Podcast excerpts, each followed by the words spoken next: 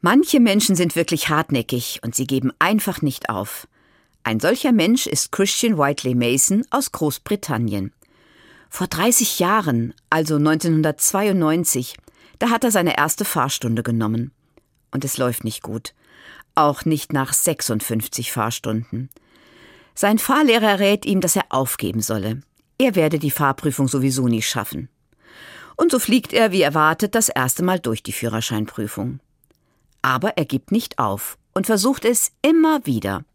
Bis 2003, also elf Jahre später, da ist er 32 Mal durchgefallen.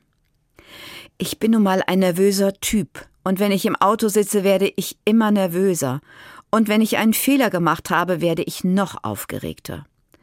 So erklärt Christian Whiteley Mason seine misslungenen Versuche, und dann gibt er auf. Aber nicht für immer. Nach 14 Jahren versucht er es wieder, und er findet einen Fahrlehrer mit viel Geduld und großem Können. So schafft er gut die Theorieprüfung.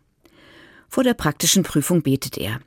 Lieber Gott, mach, dass mich nicht wieder diese strenge Frau prüft, die mich immer durchfallen lässt. Sein Gebet wird erhört. Eine neue Fahrprüferin steigt zu ihm ins Auto. Und an diesem Tag besteht Christian Whiteley Mason die Fahrprüfung.